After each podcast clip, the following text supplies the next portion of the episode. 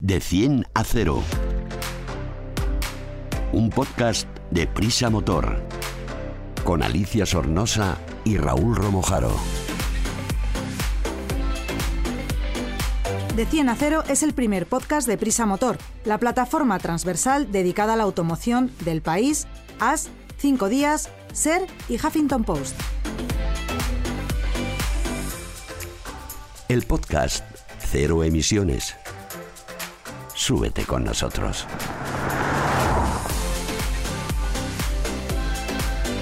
Hola, soy Alicia Sornosa, motoviajera, periodista y apasionada de la nueva movilidad. Esto es De 100 a 0, el mejor podcast sobre movilidad que comienza simplemente dando al botón de start. Hoy me acompaña Raúl Romojaro, subdirector de Prisa Motor, con el que tengo que hablar sobre algo tan normal como es aparcar nuestro vehículo. Hola Raúl. Hola Alicia, ¿qué tal? ¿Cómo estás? Esta semana he estado haciendo una prueba de mini consumo y regularidad con coches eléctricos. Luego te cuento, luego te cuento. Muy bien, muy bien. Porque ahora vamos a empezar con un tema que parece muy normal, pero que tiene su intríngulis, que es aparcar nuestro vehículo. ¿Qué te parece?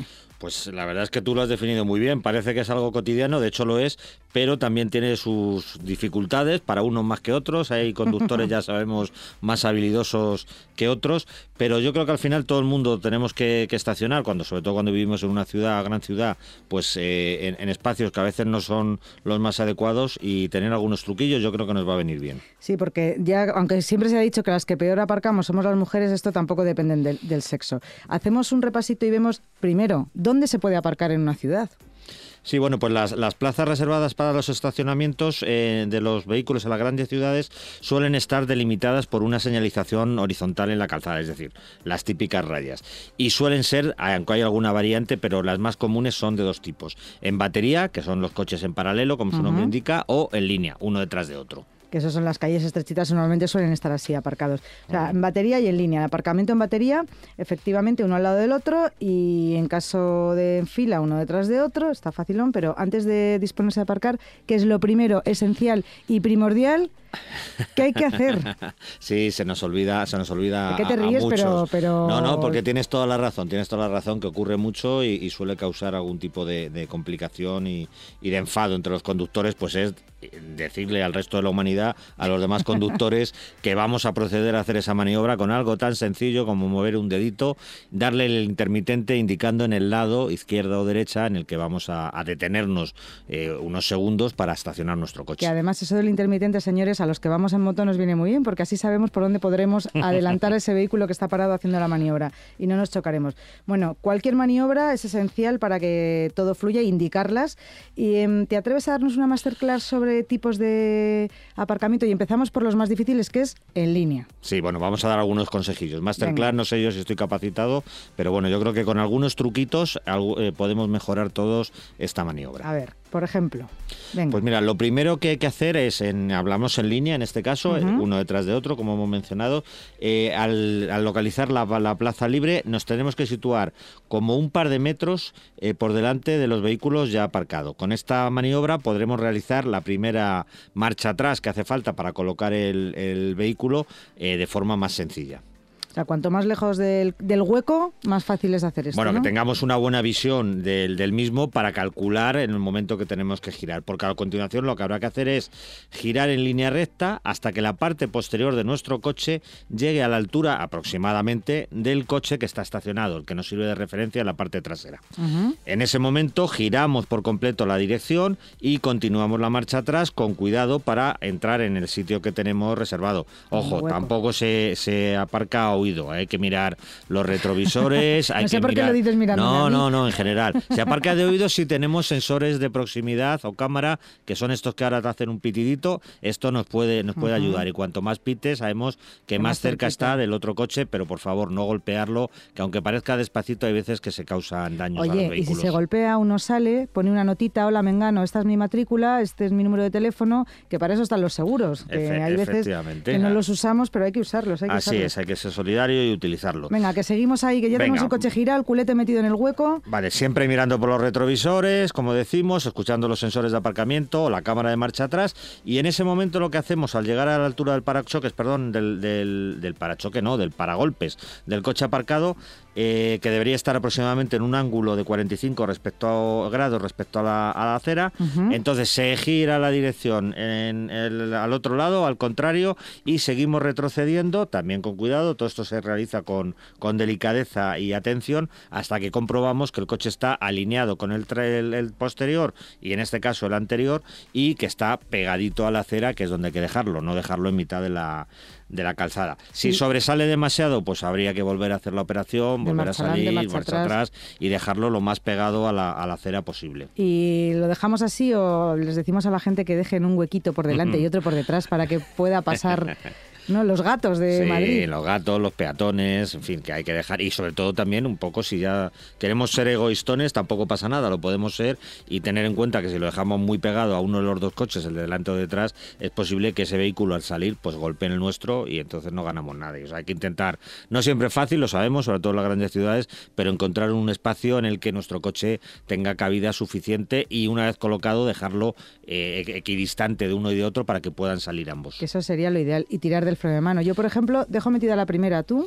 Sí, yo también la verdad es que soy más de, dejar metida la marcha que de tirar del freno de mano, aunque ahora ya sabemos que en casi todos los coches eh, modernos eh, de, última generación los, los frenos de mano son eléctricos y automáticamente al detener el coche se, paran. En este caso los automáticos habría que poner la, la, P, la P de, parados o de parking y, ya está, y dejarlo bien, bien mm, eh, inmovilizado para que el coche no se mueve, sobre todo si la calzada tiene algún tipo de, de pendiente hacia arriba o hacia abajo. Bueno, esto era la forma más complicada de aparcar, que ya con tanta ayudita, cámara, esas rayitas de, la cámara que nos dicen por dónde va a ir el coche, si tenemos bien la trayectoria, resulta más facilón.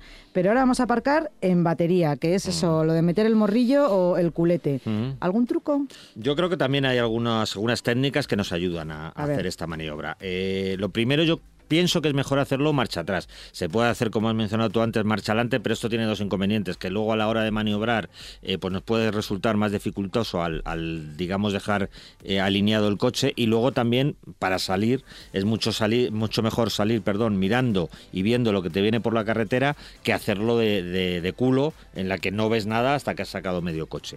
Eh, entonces volvemos a repetir un poco la, misma, la misma técnica, ¿no? Es, hay que poner el intermitente, de nuevo, señalizamos dónde, dónde, va a estar, nos adelantamos el, espacio suficiente para que podamos hacer un giro completo de volante y dando marcha atrás eh, alineemos la parte trasera de nuestro coche entre los dos que están colocados a ambos lados del vehículo eh, y con los retrovisores y si queremos también recurriendo a las ayudas sonoras o de la cámara, alinearlo. Una vez que lo tenemos alineado, el culo digamos más o menos colocado para, para poder realizar la siguiente maniobra, mm, deshacemos el giro de volante, damos marcha adelante y generalmente con estos dos movimientos, si a la primera hemos eh, enfilado bien la posición, prácticamente ya solamente nos quedaría dar marcha atrás, llevar el coche hasta el fondo de la, del espacio, tocando por ejemplo con las ruedas, con si es posible con, con el bordillo y teniendo cuidado que si tenemos un coche de según, según qué maletero lleva, pues no golpeemos, no golpeemos ningún obstáculo que pueda estar en la acera y también intentar, en la medida de lo posible, dejar espacio suficiente para que tanto nosotros como los coches que están a los lados puedan abrir la puerta y bajar del coche, que no será la primera vez que aparcamos en batería y luego una forma de salir. Es que nos podemos arrimar mucho al coche que tenemos a nuestra derecha para salir nosotros bien y al otro pobrecillo no le dejamos entrar luego en su parte del conductor. Claro, hay que ser en esto un poco respetuoso y solidario, pensar que, tengamos espacio tanto nosotros como el resto de los coches, pero bueno, esta maniobra yo creo que es bastante sencilla para, cualquier automovilista eh, y lo importante también es que generalmente suele haber marcas pintadas en el suelo, como comentábamos antes, en el asfalto, y nos viene muy bien de referencia para dejar cuadrado el coche y esto que hablamos, evitar que esté muy pegado a uno de los dos eh, laterales. Que hay algunos que aparquen, aparcan en su plaza y parte de la de, al lado y, ahí nos quedamos sin un sitio y en las grandes ciudades esto es complicado. Fenomenal, lo tengo todo apuntado, ¿eh? con esto me quedo. De 100 a 0. Coches, tecnología, conectividad, movilidad, eficiencia y mucho más. Bueno, Alicia, ya me contabas al principio que en estos días has estado en una prueba de eficiencia. Es, además es una prueba ya de cierto prestigio porque se realiza desde hace más de una década, exceptuando los dos años de pandemia que, que por desgracia ya sabemos que hemos estado todos bastante parados. La organiza ALD, que es una empresa de renting, y me gustaría que me contaras un poquito en qué ha consistido, porque me parece algo bastante curioso, ¿no? Bueno, pues han sido dos jornadas muy intensas y muy divertidas que consisten en conducir un vehículo que puede ser un eléctrico, un híbrido de combustión por un recorrido predeterminado y guiándote con un rutómetro. Y hay que intentar bajar el consumo homologado por el fabricante y siendo además regulares en cada trayecto, es decir, que tienes que entrar y salir dentro de un tiempo preestablecido para la llegada. Bueno, pues parece muy divertido, pero la verdad es que por lo que cuentas no sé si es tan sencillo como lo has explicado, mm. porque tiene debe tener su truqui, ¿no? Pues mira, primero hay que estar súper concentrado con el rutómetro para no saltarte ningún desvío y con el con un cronómetro que te pones para llegar a tiempo y no que no se te pase la hora de llegada, que entonces penalizas mucho. Y además hay que poner en práctica todas las habilidades para ser mucho más eficientes en la conducción. ¿Te acuerdas que hablamos de esto hace tiempo? Como anticiparse a lo que sucede, levantando el pie del acelerador, usando las inercias del vehículo. ¿Y qué tal? ¿Qué tal? ¿Cómo se te dio? ¿Tú conducías, pues, ibas de copilotos, alternabais? No, no, nos vamos cambiando. El equipo es un coche con dos personas y cada uno va haciendo un tramo diferente. Además te controlan para que empiece uno y luego en el siguiente control cambies de el copiloto por el piloto. Y la verdad es que a mí me pareció bastante complicado porque son muchas cosas gastar poco, entrar en tiempo y además seguir un, rutómetro. Y dependiendo de, de quién conduzca y de la sensibilidad que tenga, pues es más sencillo no y también del coche. Claro. Porque, eran coches diferentes, ¿no? Sí, había unos que eran 100% eléctricos y dentro de los 100% eléctricos había coches más grandes y coches más, más ligeros y más pesados. Luego había híbridos y después había coches de combustión. Para mí lo más fácil hubiera sido en uno de combustión, fíjate lo que te digo. En los que eléctricos, lo más controlado, ¿no? En los eléctricos es fastidiado, sí, sí. Además es que hay que apagar, apagas la radio, quitas la el aire acondicionado, cierras las ventanillas, todo para que el coche consuma, vamos, lo mínimo, casi no enchufe ni el, ni el iPhone. ¿Y qué tal? ¿Cómo se dio? Eh, ¿Ganasteis? ¿Cómo, ¿Cómo fue el resultado? La verdad es que mi equipo no, no ganamos, lo pasamos muy bien. Íbamos con un Hyundai Ioniq 5, que es un coche bastante grandote, una berlina así de señor mayor, muy cómoda, muy grande, que va fenomenal, que oyes los pajaritos cuando pasas, que además es muy curioso porque tiene un techo solar eh, solar, o sea que recupera energía a través, de, a través del techo, por lo menos para el teléfono móvil Algo íbamos cargando. Y, Alicia, una, una curiosidad que tengo, ALD, como hemos mencionado, es una empresa de, de renting. ¿Por qué organiza esta prueba? ¿Qué es lo que pretende? ¿Demostrar que con los coches electrificados eh, se puede ahorrar incluso más de lo que dicen los fabricantes? ¿O cuál es el objeto de, este, de esta prueba? Pues Raúl, eso mismo le pregunté en una charla que tuve con su subdirector general, que se llama Antonio Cruz. Si te parece, escuchamos lo que nos cuenta él. Bueno, como LD eh, queremos estar eh, cerca del de, mundo del, del automóvil, cerca de la industria, para contribuir a a la sostenibilidad, para contribuir a la eficiencia energética y un evento como este yo creo que nos ayuda a ver dos cosas. Uno, la enorme evolución que tienen los, eh, los vehículos de un año para otro, eh, que eso demuestra el esfuerzo de los fabricantes en, inversión, eh, para buscar esa eficiencia, y por otro lado, cuánto influye realmente el conductor eh, en, aumentar la eficiencia de, conducción. Esto, además, eh, lo bonito es que hay varias marcas que, que, se han unido a vosotros para poder hacer este tipo de pruebas, como por ejemplo Pirelli. ¿Tan importantes son los neumáticos en este tipo de vehículos? Bueno, es lo que mantiene el coche pegado al asfalto. En la medida que el neumático contribuya también a esa eficiencia energética, a esa reducción del, rozamiento con, eh, con, la carretera, por supuesto es fundamental. ¿Cómo ha ido evolucionando esto del Ecomotion? Pues a ver, yo creo que ha ido evolucionando de dos maneras. Por un lado, eh, cada vez con más entusiasmo eh, por parte de las, de las marcas. Yo creo que es un evento que nos gusta a todos. Creo que es una magnífica oportunidad de ver eh, el esfuerzo que todos hacemos por, por la sostenibilidad, por la eficiencia energética. Y por otro lado, hemos visto la irrupción tremenda de la electrificación en los vehículos. Esta es la 12 más 1 edición del, del Ecomotion. Debería ser la edición número 15, pero desgraciadamente por la pandemia hemos estado dos años sin poderlo hacer. Y en ese periodo de la última edición, que solo había un vehículo con algún grado de electrificación, a esta donde prácticamente todos, tienen eh, algún grado de electrificación. Por tanto, es, yo creo que ese es el gran cambio que se ha producido en los últimos, en los últimos tres años. Pues muchísimas gracias por haber estado en De 100 a 0 aquí con todos nosotros contándonos estas cosas tan interesantes y esperemos que el año que viene nos veamos otra vez en estas fantásticas jornadas de Ecomotion. Pues muchísimas gracias a vosotros y por supuesto nuestra voluntad es que sigáis viniendo.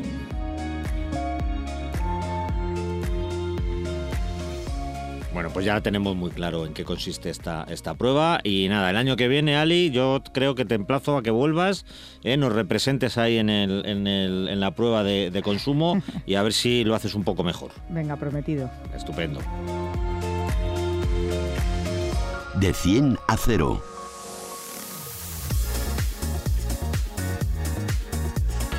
Te analizamos un vehículo en De 10 a 0.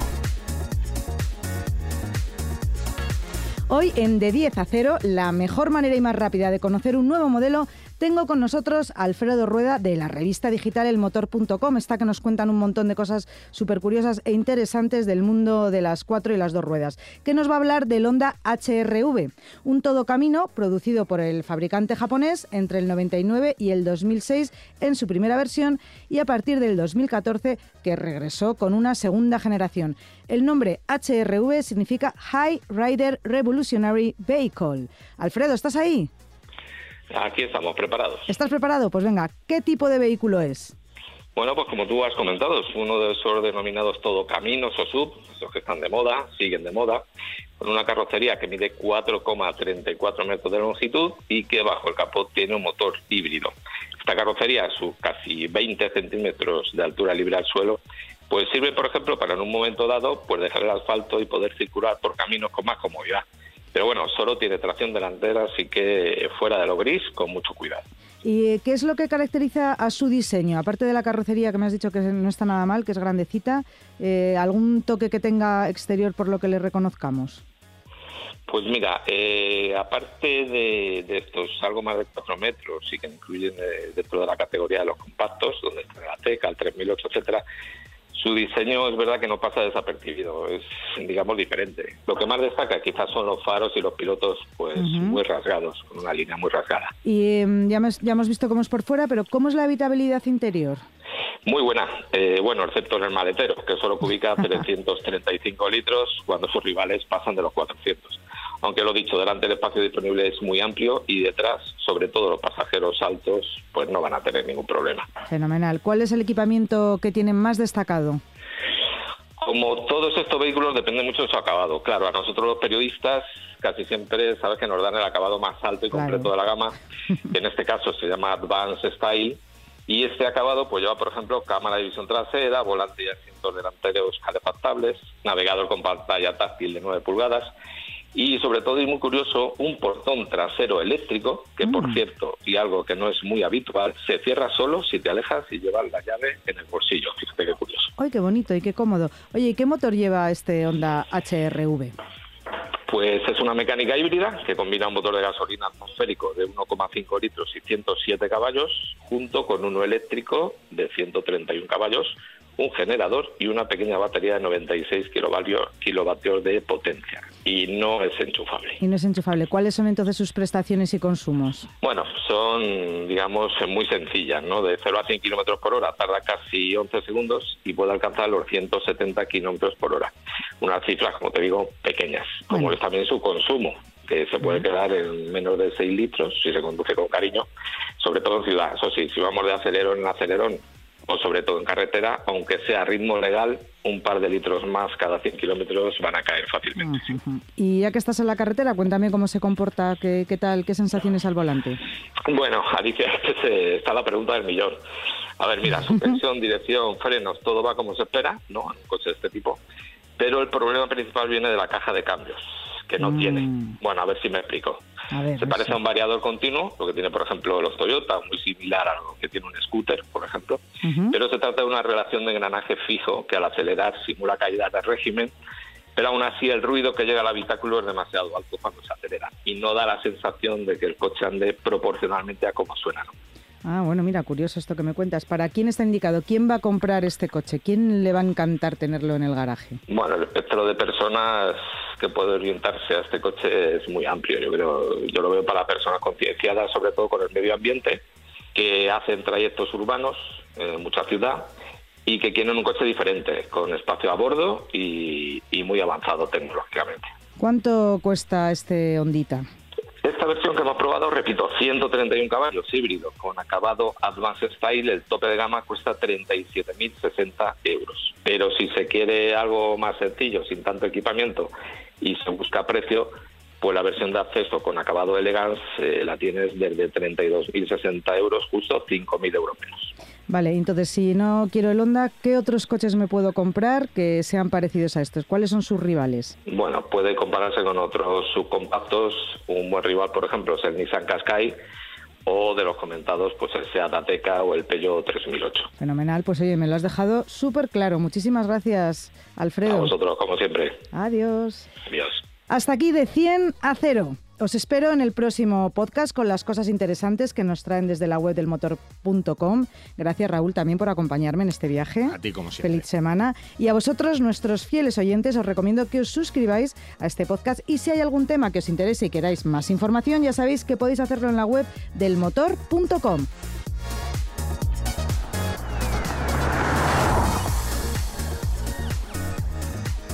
De 100 a 0. Un podcast de Prisa Motor. Con Alicia Sornosa y Raúl Romojaro.